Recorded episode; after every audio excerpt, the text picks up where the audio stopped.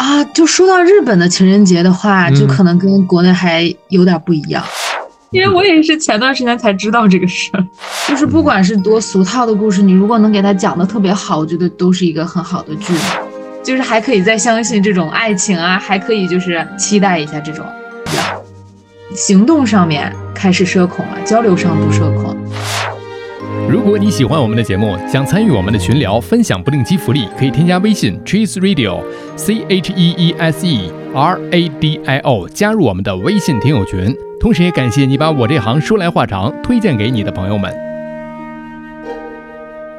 我这行说说来话长，我这行说来话长。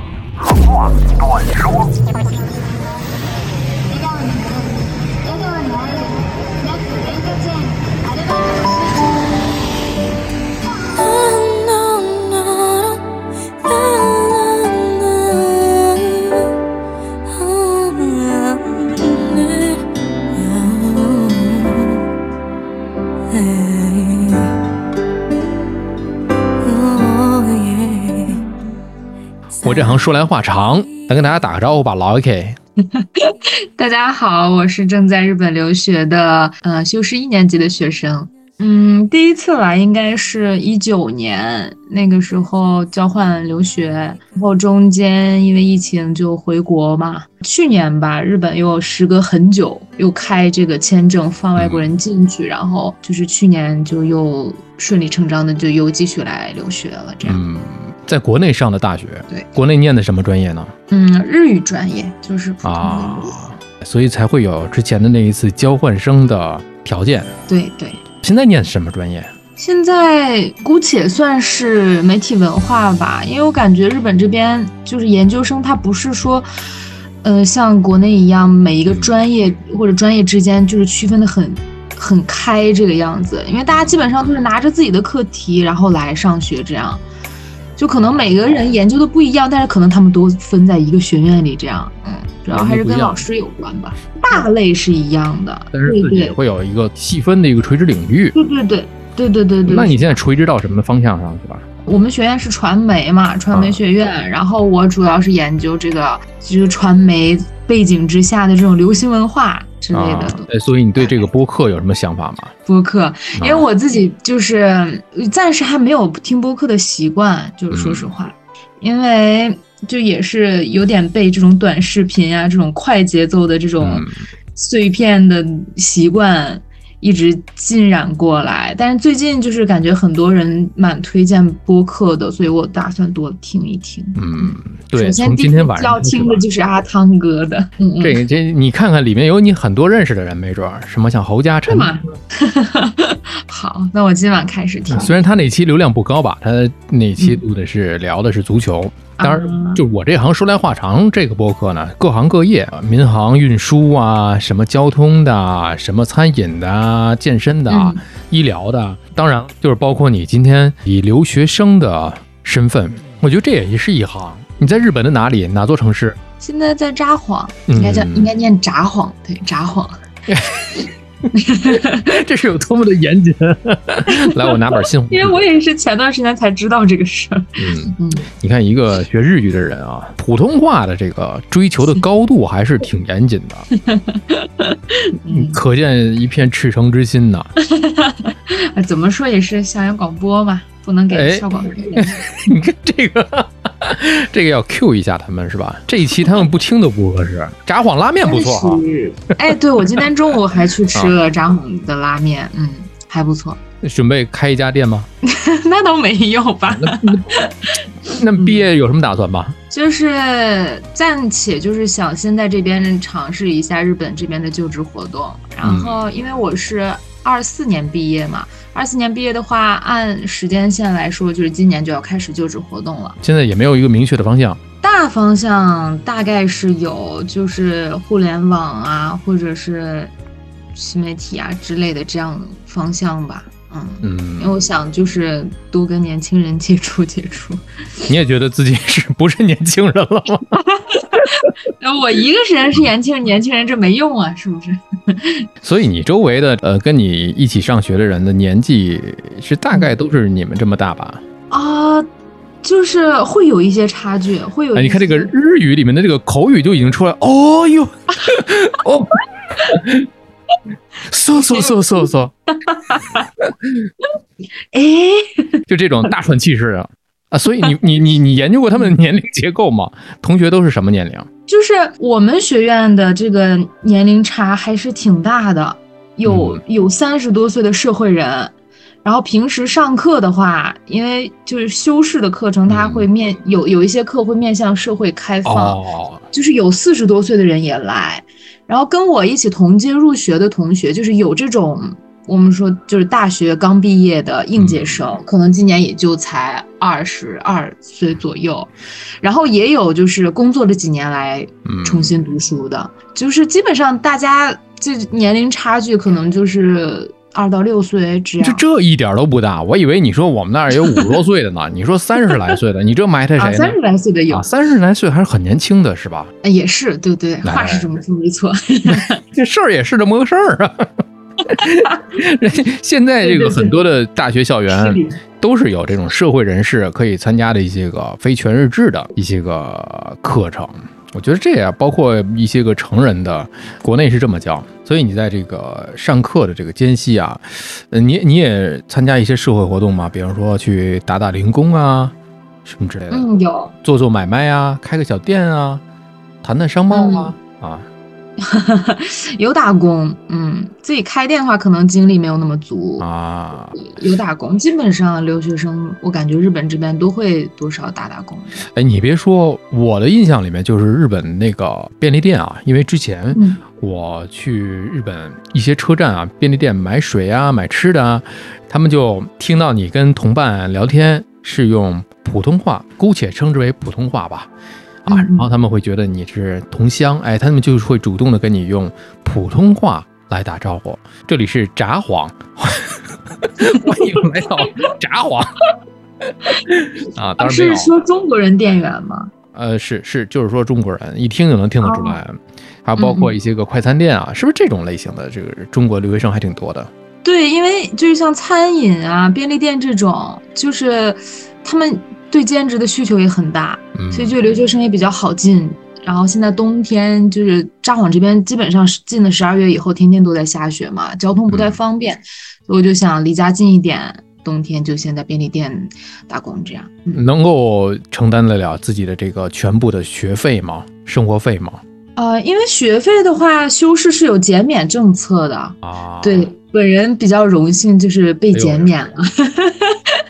这是能嗯达到一个什么样的一个高标准啊？学习成绩优异方面，对，嗯然后主要还是看就是填写的这个家庭状况啊，嗯啊，，这种。啊，其实主要还是看这个学院有没有钱啦。有钱的话，就是会减免很多人，嗯，不只是我。减免一部分，再赚一部分，对，也不是赚吧，因为就是啊便利店它的时薪就是十几呃十十给，可能不太高。啊然后我因为就是课的话，这一年也比较多，所以没有太多时间打工。就以我现在打工的时长来说，将将好能把房租就是 cover 掉吧，这样的一个状嗯态。，房租贵吗？嗯，北海道这边便宜很多了，就是跟东京、大阪之类的相比。跟北京比呢？但是啊，你当年北京待都已经好多年，对好多年。你现在北京来讲，你当年当年是哪年啊？一几年？一四一五吧，那阵儿北京要是租一个小单间儿的话，怎么也得三四千，嗯，对，差不多吧基？本都要，嗯，那那个像是北海道这样的一个城市，嗯札幌，它的房租是一个什么样的一个价位啊？啊，我换算一下啊，我现在的房租是五万出头，五万的话，如果按五的汇率算，就是五二十五两千六七吧，这样。啊，也是比较便宜的，然后这边就是单身公寓啊什么的也比较多，就是 one room、一间房子，或者是 one LDK 这样，就是有哦带一个开间嘛分隔的，LDK 嗯式的户型，对对，户型这个样起居室都连成一体的那种大开间儿。对对对对对那对对东京的话就贵了。对，东京会大概再贵一倍吧，所以你平时在这个呃课余之外，就是呃打打零工什么的，然后嗯呃，我发现是这么一个问题，就包括刚才我说的这个很多的便利店、餐馆啊，很多的中国留学生去，还有一个嗯就是大家在一些日剧里经常看到，像日本职场的白领嗯下班是不是都得嗯去聚一聚，都得喝一喝酒？啊啊，这个的话，之前我跟一个朋友聊过，就是在日本这边工作的朋友，嗯。他现在就是相当于是说这种职场白领吧，嗯。就是他在的公司是类似于广告啊这种比较新兴的，就是像我说的年轻人可能比较多的这种行业。啊，照他来说的话，下班要不要聚，要不要一起喝酒，这个其实不算是一种特定的日本文化或者怎么样，就是大家一定要这样做或者怎么样，嗯。可能跟部门、跟公司都有一定关系。就是就他来说的话，他是说营业部门，就是可能我们常说的销售，类似于这样的这种部门里面都是社牛，就是大家就很喜欢每天下了班一起喝酒啊，一起吃饭这样。然后普通的别的部门的话，可能就是说，嗯，想去就去，不想去就不去，就是关系好大家就一起去，关系不好那就就正常，就跟国内似的。不是一种普遍的一种现象。对对对对对，不是普遍。啊，原来是这样。便利店不用聚嘛？你打完工之后，便利店的小伙伴们一块儿去另外一家便利店，我们一起去烧饼。就是便利店其实有点特殊的，就是嗯便利店其实除了店长，嗯还有什么 manager 之类的，嗯其他人其实都是兼职，就只有便利店的店长啊 manager 这种属于是全职吧，可能算是。嗯所以他们本来这种常在的这种就是这个固定的职场人可能就比较少。我反正是没有见他们聚过，然后我也没有跟他们一起聚过。你是属于那种社牛，还是属于那种不太喜欢社交的那种类型？就我是都行的那种，如果你叫我，啊那我就去，呃，我也不会觉得尴尬或者怎么样。嗯如果让我去组织的话，我可能就是只是会跟熟的人啊一起，我饿了，那我就会约你，我说要不要去吃饭这样。啊，我饿了，我就去约你一起去另外一家便利店点个餐。便利店还挺贵的呢，一般都不太尝试。是吗？嗯，我就知道这个日本的便利店跟咱们现在国内便利店还是有一些差别的。我这话说也得是五年前了吧，就是啊你可以在便利店里面去买燃气啊。呃，交话费，各种的这个生活配套服务都可以，一个便利店都可以完成。对对对，便利店特别全能，日本的。嗯，就不管它是在什么样的一个城市里，不管是东京的便利店还是札幌的便利店，对，时刻提醒你。哎，就是这个事儿，你要不说的话，我还真是我也是忽略了这个札幌。嗯我们一般都是说札幌吧，对所有的城市的便利店，它其实都差不多的吧？对，它都是，就它已经不是一个，就是类似于嗯，那叫什么零售的一个东西，嗯单纯的零售行业了。我感觉它就是已经跟社会接轨了，社会的各个方面，从就是交水电费、房租、交话费，嗯你网络支付、收快递，就是各个方面，嗯，嗯，找工作都可以从啊找工作可能 找工作没有这个，你可以开发一下。啊，你不是说你毕业之后要参加一些社会招聘活动吗？你可以把这个活动嗯你来牵头组织一下，在这个便利店里来举办，零的突，破。我觉得我觉得这是一个好想法，有必要嗯去研究一下。嗯哎，就话说，你为什么去了北海道西部的这座札幌这座城市呢？就因为学校在那儿、对对，因为学校在这儿，是，啊。而且北海道的话，札幌应该就是最大的一个城市了。嗯，嗯，它是这个县厅所在地嘛，相当于省会。常年都下雪。因为我刚来不到一年吧，但是就是听之前就已经在这边上学的同学说，基本上就是十二月开始下，下到三四月份，雪都挺大的，对，特别大，就是那种粉雪。就是其实，在来这之前，我对粉雪这个词的概念，我一直以为就是小说里造的，嗯没想到就是真的有这种雪，就是特别大，然后很颗粒很大，然后非常的软，嗯，很容易堆积起来。就是现在路边的雪堆的就已经几米高的这样。哦，哎呦，嗯，那出门还得先把那个雪都给这个开开路是吧？拿大铁锹啊，那给掀开。哎，对，就这边它有一个。职业就是除雪，到了晚上就是有那种大概十点多左右吧，就会有那种开着卡车，啊，哎，可能不叫卡车，他们可能叫除雪车吧，嗯，风驰电掣的，这不用这么严谨就像，这个不用这么，无所谓什么车，对，就是在就是像在飙车一样，因为到了十点这边可能人就是路上人也比较少了，啊车也也少了，哇，那些开着铲雪车的人就是一路飙车，开来开去，开来开去，然后就一直在铲雪这样。这种大雪这种氛围，特别让人联想起一些个浪漫的事情啊。比方说之前之前给你讲的那部日剧嘛，《First Love》啊，这个就是在这个北海道拍的，而且是小樽的这个名场面会比较多一点，是吧？对小樽，然后包括因为这部剧前段时间也特别火，我也看了。然后女主跟男主好像他们最一开始不是生活在札幌，是生活在另一个城市旭川，好像是吧？嗯，不重要，对，不重要。不重要。就是说这部剧啊，当时还挺火。嗯你知道我看是因为什么呀？是因为这首歌《宇多田光》这首歌，就这个嗯对于我们这个市场。年代，对对，那年代对，对于我们这种你你你用你的话术来讲，就是学院上线的这种三十来岁的人，他是一种情怀啊，八零后的一种情怀。宇多田光 First Love，而且这首歌呢，从头到尾贯穿始终。女生的角度上来讲，对这部日剧，你看完之后，你有什么感触吗？就是我觉得故事讲的特别好。就我跟我身边的朋友也聊过吧，就是这个剧，就是大家一看就知道是很俗套的剧情，哎，就是纯爱嘛。但是就是它好就好在它把纯爱讲的就很。讲的很好，就是故事讲的特别好，这个是我一直就是看剧啊、看电影什么的都就是比较重视的一个点，就是不管是多俗套的故事，你如果能给它讲的特别好，我觉得都是一个很好的剧嘛。它就是强调一种命运感嘛，一种宿命感。嗯，我觉得强调这种东西的就很，哎，就是这个俗套其实也不是一个贬义词吧，反正就是纯爱，就是那种感觉。练练练练练练练就是好。就是我觉得嗯就是也不是那种吧，就因为他把这个很简单的故事，然后讲的就很让人感动，就是这种。呃，就我个人角度啊，就是这种命运感这种东西，就我感觉就是你岁数越大，就可能越有点不太相信了。但是他们就是把这个故事讲的，就是好到让我觉得，嗯，还可以再相信，就是 就是还可以再相信这种爱情啊，还可以就是期待一下这种，我觉得就是这个故事就特别好。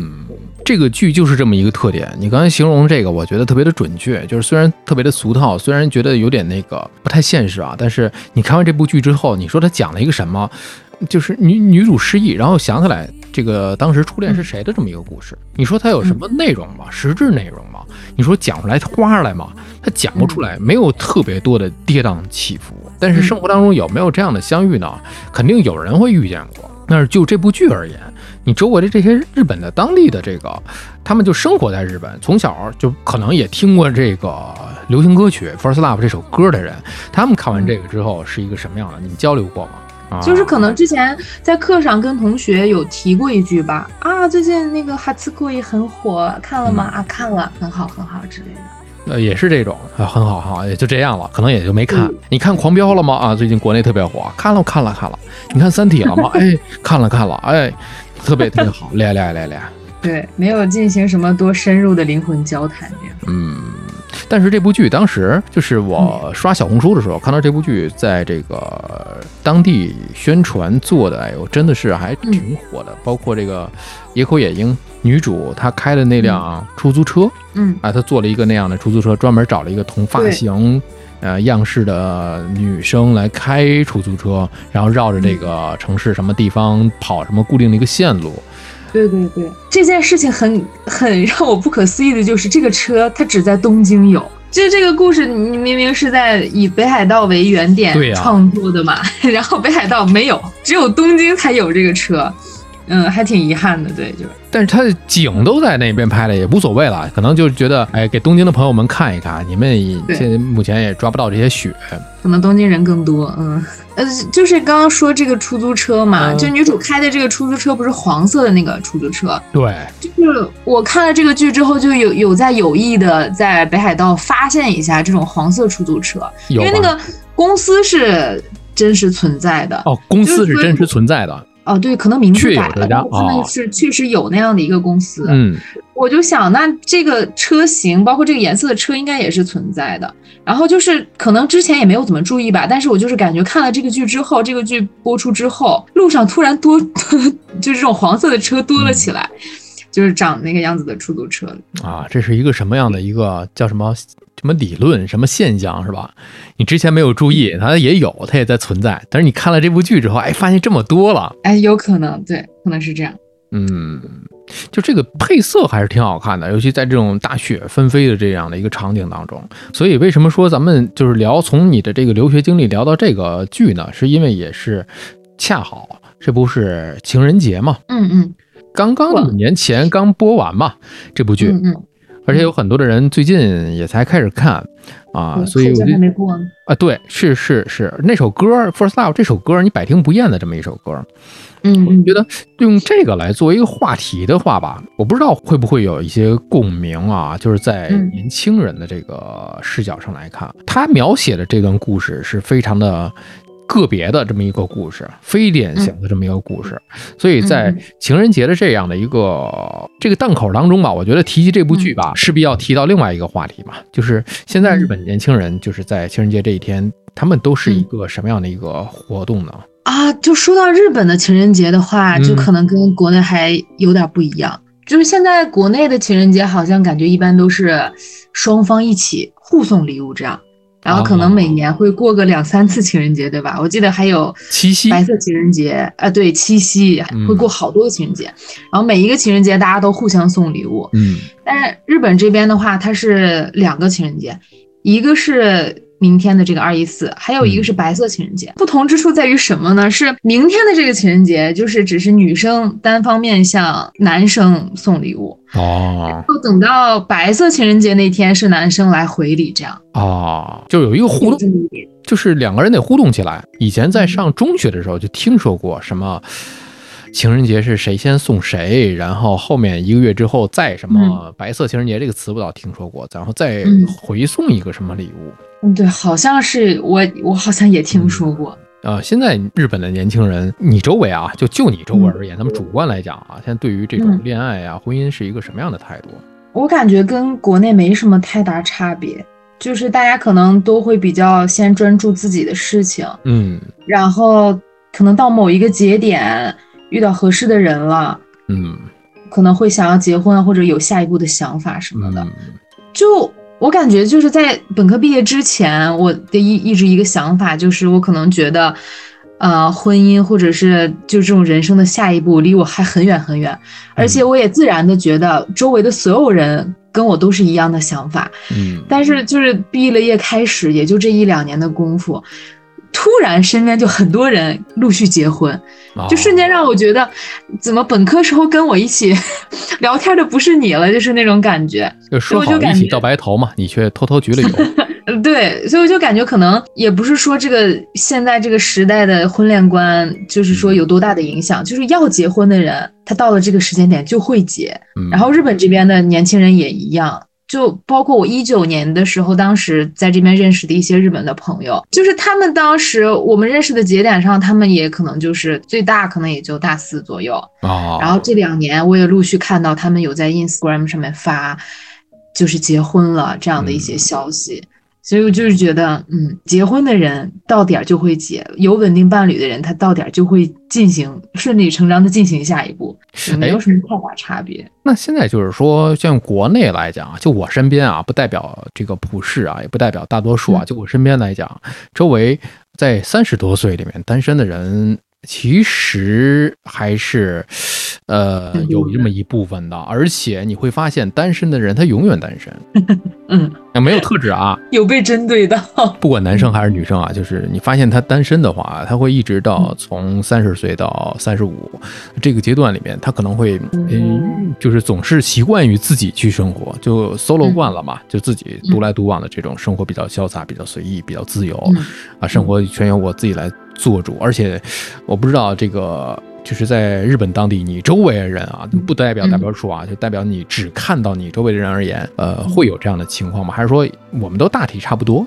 嗯，因为我周围我现在接触到的人，大家都还是学生嘛，没有说有完全的自己的能够支撑自己的这种经济来源，嗯，大部分还是比较依赖家里，所以我感觉大家的这个独自生活，现在谈论的这个独自生活的能力，可能没有那么大经济压力的情况下，我们会有时间去考虑一些要不要多一些社交，或者是说选择自己更喜欢的、更更自由的生活方式之类的。嗯，那如果我们没有这个来自家庭的经济支援了，可能想法又不一样了。可能有的人也会很快结婚，可能有的人真的就是会一直单着，忙于生计。就是像你刚刚说的那种，他可能就是自己选择了要自己待着，自己待着能攫取到很多精神层面的支持那种力量的话，嗯我觉得可能还是要有经济来源，自己能养自己之后，才能固定下来吧。这个想法，嗯，因为我是从就是不管是一些个新闻啊，还有一些社交媒体上了解到啊，就是说现在的年轻人的确就是更喜欢于就是虽然喜欢社交，但是这个社交并不代表着意味说我要去相亲这种社交，我没有目的性的去找男朋友或女朋友的这种社交，而是我真的喜欢跟大家一起玩儿，但是玩过之后，可能我更愿意自己去独自生活。对，会有这样的想法，我觉得。虽然不能以偏概全代表大多数啊，至少你和你周围的年轻人才是这样的。嗯嗯，是，就我周围的人，大家暂时还没有那种目的性很强的社交，比如说我就是为了找一个未来的结婚伴侣，嗯或者是我就为了干嘛怎么怎么样。大家我觉得现在基本上还是以一个。就是最最功利的想法，可能也就是拓宽一下自己的人脉，这样拓宽一下自己的社交面。但是大家还是愿意能够社交的，没有什么社恐的那种心理存在，才会这样的。要说是有社恐，那肯定还是有的呀。有一个问题，我觉得特别好。那对于你一个这个外地人，不是外地人了，外国人，嗯嗯求咕咕叽，一个嗯，外国人啊，然后异乡人，你看这个这个语文的这个功底的确是啊，呃，你在他乡，你觉得这对你的社恐的心理是有一种嗯。影响吗？嗯，就是我第一次来日本的时候会有，嗯。因为一九年的时候，对那个时候来，首先是日语也不好，嗯。就是沟通上面，你首先如果有很大的障碍的话，整个人就会不自信，没有办法完整的表达自己的想法，没有办法完整的接收到对方的信号，嗯。你整个人就会很被动。那个时候是比较社恐的，但是就是那个时候有一种什么感觉，就是初生牛犊不怕虎，就是刚刚来国外，就是我觉得第一次来国外的留学生可能都有一个共同的感觉，就是嗯。我来了之后，我一定不就是不要每天跟自己的国人玩，我一定嗯要去练，争取练好我学的这个外语。我要多去接受这个国家的文化，我要去嗯认识这个国家的很多朋友，这样要锻炼自己。这样，所以第一年来的时候，我当时就加了一个社团，直接啊，就是每周去跟跟日本人社团活动，虽然也不是特别多吧，教他们学中国话，啊，那倒没有，跟我一起念 吱啊喳。对，就可能那倒没有，就是可能那个时候的社恐主要表现在交流上面，嗯。但是行为上是不社恐的，就是我会想要主动的去了解这个地方。然后到了这一次的话，现在的话岁数也长了这么两三岁，就是有点开摆了，也不是开摆吧，就是可能我会更专注我自己的这个想法，就是可能现在我就是这种行动上面开始社恐了，交流上不社恐，我跟谁都能聊，但是可能行为上我不会特别的想要去融入某一个。团体这样，哦或者是我想特意的去结交一些日本人，或者是特意去融入一些日本社会，这样，这个是不太会做的。嗯，就顺其自然。哎，那你觉得你周围的这些个日本当地的年轻人，他们会有这个排外的心理吗？还是说更愿意去接纳一个异乡人？我就因为我可能比较幸运，我没有遇到过特别一击瓦路易的，就是特别别扭的外国人吧，因为可能。札幌这边，他 不用特意的更正。一旦在意开始在意这件事情，就就是因为札幌这边它是一个旅游城市嘛，可能他平时外国人就很多，是的。然后这边本地的人，他们见的外国人也多。然后学校的话，那就自然不用说了，学校本来就是中国留学生就很多。嗯、像我打工的地方的话，也是嗯，外国留学生兼职也很多。所以就是我融入感还是比较强的。也不是融入吧，就是他们会有一套对应外国人的这样的一个 标准 SOP 啊，对他们会不会说是哎呀，突然来了一个外国人，我们不知道怎么应对他？他们是一切都有先例，一切都有一个已经定好的运行的规则，这样这个很厉害的去填空就完事儿了。对外一套对内一套啊，啊，不是那种也不是这种啊，就是他们有这种呃应对自如的一种一种待客之道。你看嗯事儿是一个事儿，但是说起来就不一样了，感觉。哎，就有一个细节，我想问你啊，就是像日本说到待客之道啊，你看在中国国内，我们进到每一家拉面馆、日式拉面馆、日料店，好多人会齐声高喊，但是在日本也是这种吗？对，尤其是拉面店和寿司店，啊，就是仪式感特别的强。对，就是哎呀，他们可能就是讲究这个给客人带来的这个氛围吧，尤其是氛围店啊。啊对不起，别笑不重要，不重要，不重要，不重要，一切全由札幌而来。嗯作茧自缚啊！就是可能也跟店有关吧，但是就是可能我给我印象比较深的就是寿司店跟拉面店。那日本人吃饭之前真的是像我们这个影视剧里面所表现的那样吗？伊达的 k m a s 真的是是有这么一个仪式吗？就我觉得他们即便不出声也会默念，心里边对默念一下，就是感觉是会有这么一个仪式少不了。对对对，包括回家会说“他大姨妈”之类可能的，啊，就真的家里没人也说。哦，没有没有人也说说给谁听呢？哎呦，这里面就有玄学了。嗯，其实你想，在一几年的时候，我去到日本，我就能感觉到，就是能讲英语的人，嗯在年纪上已经能达到五六十岁的这么一个年龄阶段了。当然，我们当时没有去札幌啊，我们去的是像嗯东京这样的一个大阪这样的一个城市啊，包括你去买东西什么之类的，在包括售货员，他的英语的这种熟练程度。可能已经在当时相比较咱们这个国内的一个英语水平来讲，确实是普及度更高一点。但是自己呢，在国际化的同时，又没又又又严格遵循自己的那一套 SOP。就说到英语这个，我感觉可能他们说的不一定是英语，可能是日日语。日嗯就是可能也日本英语，对，就是可能你去的店比较高级，他们可能英语真的说的比较好。但是就我接触到的 日本店员，包括星巴克这种，你要是跟他说标准的英语，他是听不懂的。嗯，嗯就是你你要点什么咖啡什么，一定要说他们的片假名才行。就日本人到现在，他们就是我感觉啊，他们都是对就是英说英语的游客会有一种比较大的尊敬的感觉。啊，因为他们英语不好，所以他们会有一种天然的这种呃仰视的感觉，这样。但是他们自己的英语，说实话，真的没有没有到特别好的地步吧，我感觉。